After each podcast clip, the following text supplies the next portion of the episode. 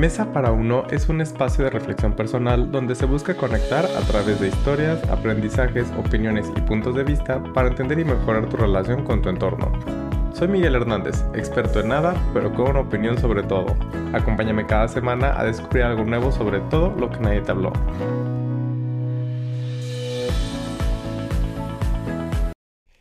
Les doy la bienvenida a un nuevo episodio de Mesa para Uno.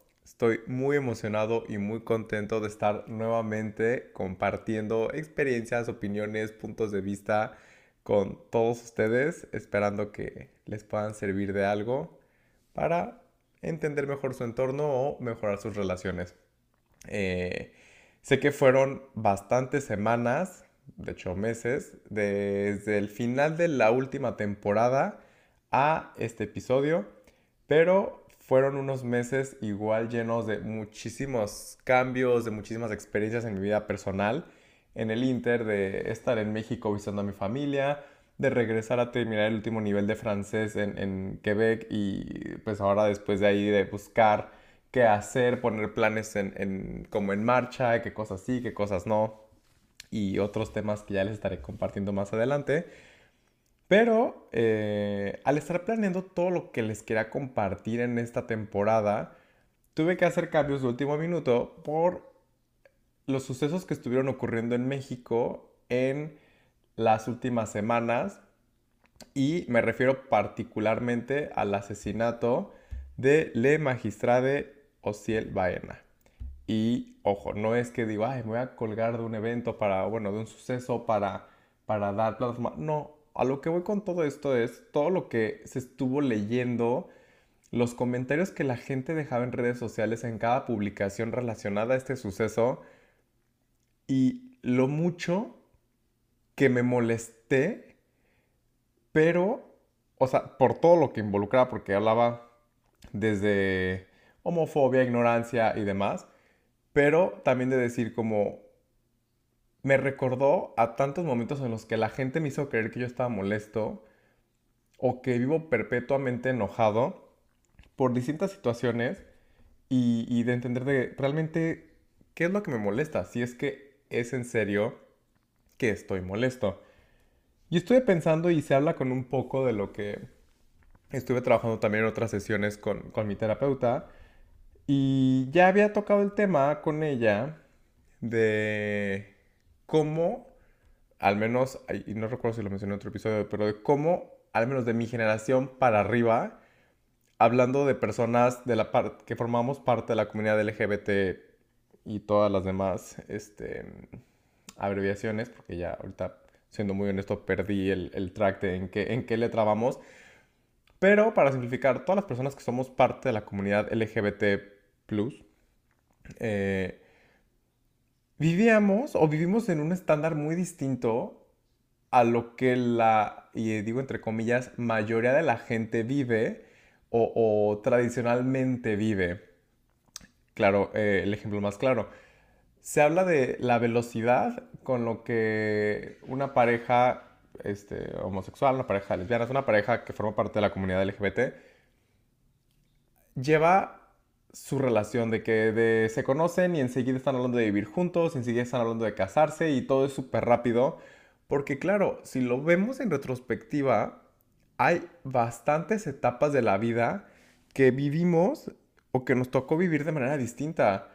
De decir, claro, eh, la molestia, o, bueno, más bien el decir, si lo dividimos en partes, ¿cómo en la, en la etapa del colegio, la secundaria, la preparatoria, lo que sea, incluso gente en la universidad, que no viven abiertamente su identidad, su expresión sexual, su expresión de género, su identidad de género, pues tampoco lleva relaciones que se hablen con esa identidad de vida. Entonces, ¿qué pasa? Que el noviazgo, el típico noviazgo de la secundaria o de la primaria, de que la cartita, todo ese tipo de situaciones que una persona, y vuelvo a decir entre comillas, regular, vive a través de su vida, una persona que es parte de la comunidad lo vive hasta después. Y entonces es como de, tengo que recuperar todo el tiempo perdido, todo lo que no viví o esta experiencia que no tuve, que en su momento me tuvo que haber enseñado otras cosas, porque son aprendizajes, son, son vivencias que otro tipo de relación, una relación más tradicional o más convencional, también entre comillas, pues vive. Entonces empieza a ser así. Y es por una parte el decir como vivimos tan acelerados distintos procesos que otras personas vivieron años atrás. Y pues nos tocó porque el miedo, la falta de aceptación, la ignorancia y demás. Y entonces en esta misma línea recordaba lo que platicaba en una terapia de por qué, me preguntaba de que, pero pues, ¿por qué te molesta tal situación? Y decía, pues es que, ¿cómo no me va a molestar? O cómo la gente no va a vivir molesta si, por ejemplo, cuando era, yo, cuando yo era niño, cuando era adolescente, ¿qué modelos o qué roles eran visibles en ese momento para decir, wow, ese es un estereotipo de un hombre gay que, que, al que yo aspiro ser. Ninguno, o sea, en la televisión en México, ¿qué estereotipos había? Estaba el, el cuate que salía creo que en la hora pico, un programa de esos, que era quien el poliéster, el de, ay, no soy niña, no soy niña. Y era como, güey, yo no me quiero ver así, o sea, no. Y entonces estás en la secundaria, estás en el colegio y demás, y es el tipo de comentarios o, de personajes que desde una postura de las dos partes, de ignorancia, decir, ay, así es, así es como se ve la comunidad LGBT de la, de la parte del agresor, y la ignorancia de decir, ay, es que eso también está mal, o, es, o eso es incorrecto porque yo no soy así. Claro que, o sea, creces molesto, crecemos molestos de decir, güey, no, ¿por qué la gente tiene que relacionar las preferencias de una persona con la expresión de género de otra persona o con un estereotipo que eso ya está más caducado que nada, o sea, eso ya está en el pasado. Entonces, ese tipo de, actitudes o de, no quiero llamarlo insultos, porque pues tampoco es un insulto, pero de situaciones, ¿qué es lo que generan? Que en un futuro, cuando nos topamos, y lo, como lo mencioné al hablar personalmente, nos topamos con gente que todavía tienen ese chip o esa idea medio retrógrada en la cabeza, pues ¿qué pasa? Que dicen, ah, es un hombre gay y, está defendiendo un argumento y entonces alguien se tiene que parar como con un poco más de actitud o como con más firmeza para defender una creencia, un proyecto o algo, pero por el tono de voz que usa, por el acento, por las expresiones, por algo, es como, ay, mira, eh, o sea, se, usa, se usan y se escuchan todo tipo de comentarios que son, o sea, que son homófobos, que son retrógradas. Y es de decir, güey, ¿por qué? Y entonces, ¿qué pasa? A mí me ha pasado de estar defendiendo algo, de estar compartiendo algo que me dan, a ver, pero cálmate, tranquilo, o sea, no te alteres. Y es como de, no me, o sea, no es el no te alteres, es todo lo que representa detrás de no, no ves esta, o sea, no tengas esta voz con estas características. Porque pues sigues recordando que, caes en la categoría de estos personajes de la tele, de antes y demás. Entonces, cuando veo, y retomando el punto inicial, todo lo que se hablaba y todas las especulaciones horribles que se hicieron a partir del asesinato de Le Magistrade, era como, güey, lo que decían de los videos del aeropuerto y de que iba alejado de su pareja, ¿cómo no va a estar? O sea, la represión con la que la gente crece, y hablando particularmente de ella porque pues era una persona que era de una generación todavía más arriba que la mía, por lo que imagino que el nivel de ideología y el entorno en el que creció era diferente a pesar de que tenía este nivel de expresión y de visibilidad.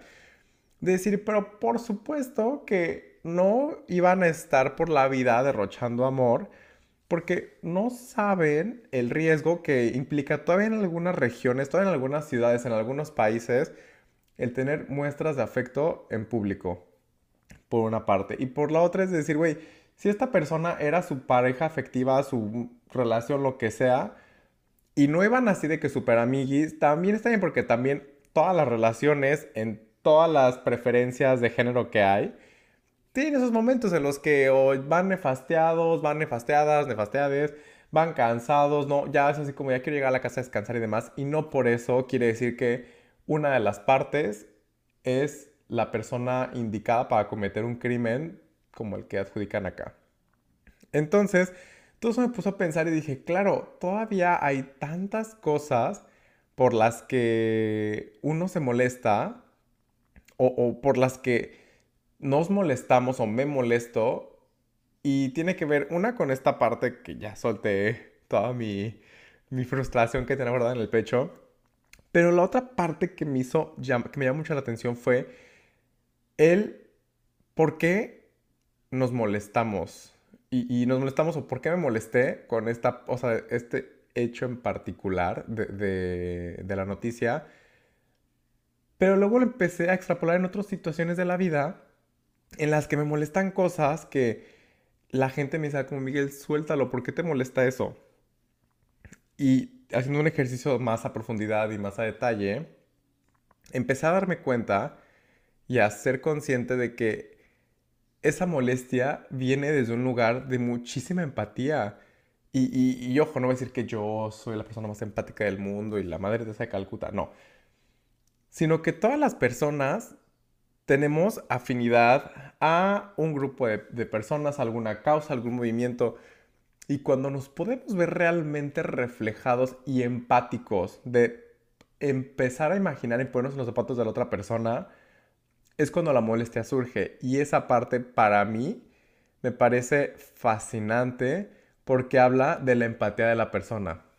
Les voy a contar un ejemplo estuve un tiempo en una relación con una, persona que me di cuenta que era lo menos empática posible y eso a mí me destruyó de una manera inimaginable.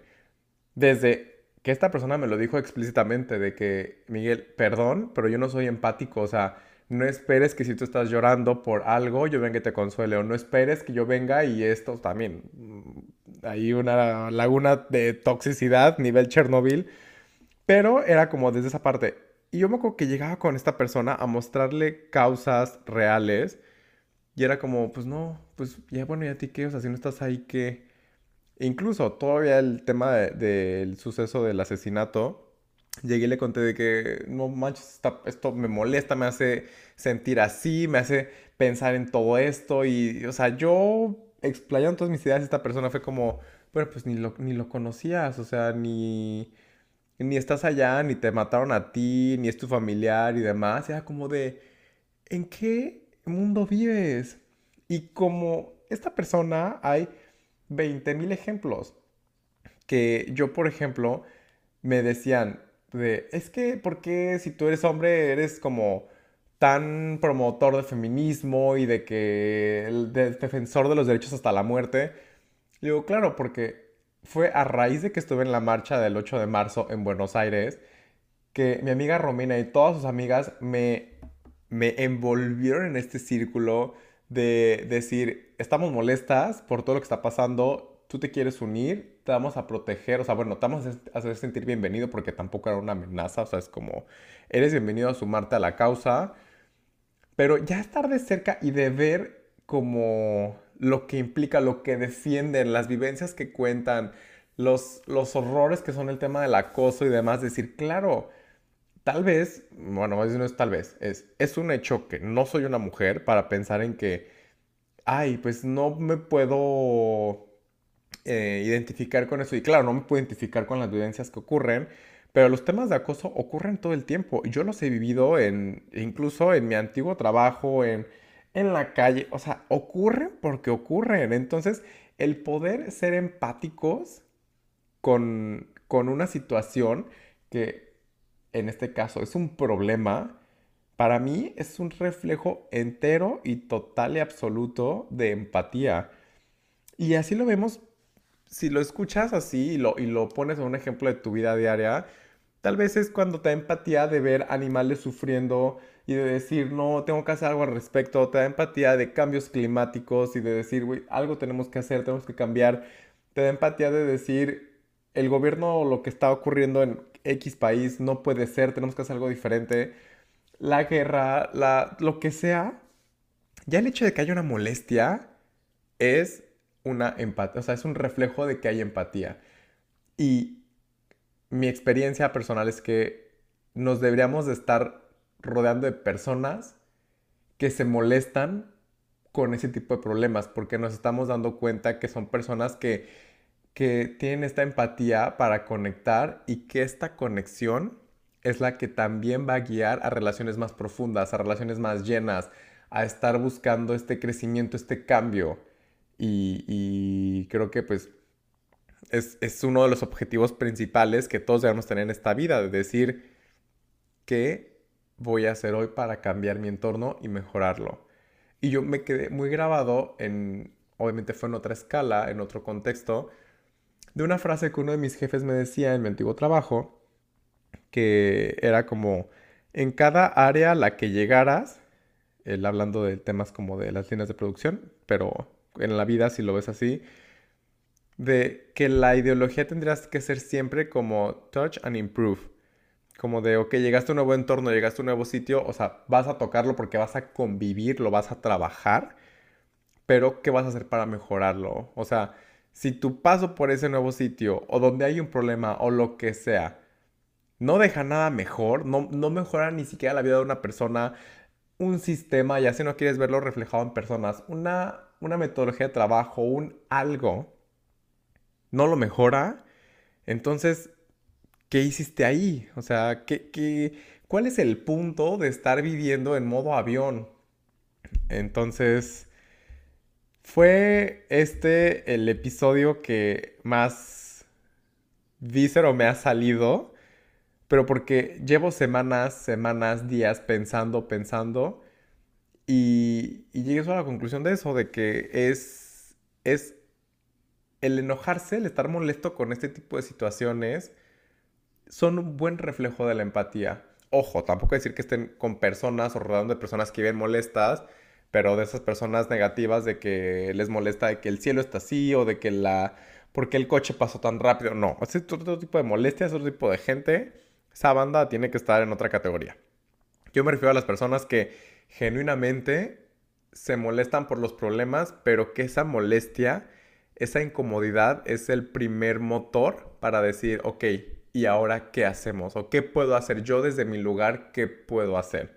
Así sea el decir, ok, no voy a hacer una campaña internacional de algo, o no voy a hacer el X cosa, pero a la persona que tengo enfrente, a mi vecino, a mi colega de trabajo, a mi compañero de escuela, a lo que sea, puedo tal vez trabajar este punto de eh, curiosidad por entender y buscar cómo ayudarle. O este punto de empatía y decir, ok, te comprendo, ahora que comprendo más esto, tal vez mi percepción cambie, tal vez no, pero no lo sabemos si no lo practicamos. Entonces, eso es todo por este primer episodio. En las siguientes semanas, como cada lunes, estaré compartiendo los nuevos episodios. Por ahí, tal vez si hay algunas pausas, es porque les voy a compartir que voy a empezar mi primer trabajo en Canadá, ya por fin, después de, todo el proceso que ha sido el, el, adaptarme a la vida acá. Entonces, no sé cómo va, no sé qué tanto va a absorber mis tiempos Estoy seguro que voy a aprender muchísimo, que de ahí saldrá mucho material que compartirles, pero si llega a haber semanas donde hay pausas de episodios, regresen a escuchar los anteriores, esperen los nuevos con, con mucha ansiedad, no, no ansiedad, no, con mucha emoción, o bueno, si también tienen ansiedad, espérenlos con ansiedad, pero que sepan que esta temporada regresó y va a estar buenaza. Recuerden que también el podcast está en Instagram. Pueden seguirlo en Mesa para Uno Podcast. Y este episodio lo pueden escuchar tanto en Spotify como en Apple Podcast. Eh, si les gusta este episodio, por favor, evalúenlo, compártanlo. Pero sobre todo también como espero que todas estas palabras que les estoy diciendo les resuenen en algo que haga una diferencia en sus vidas diarias. Hasta la próxima. Chao.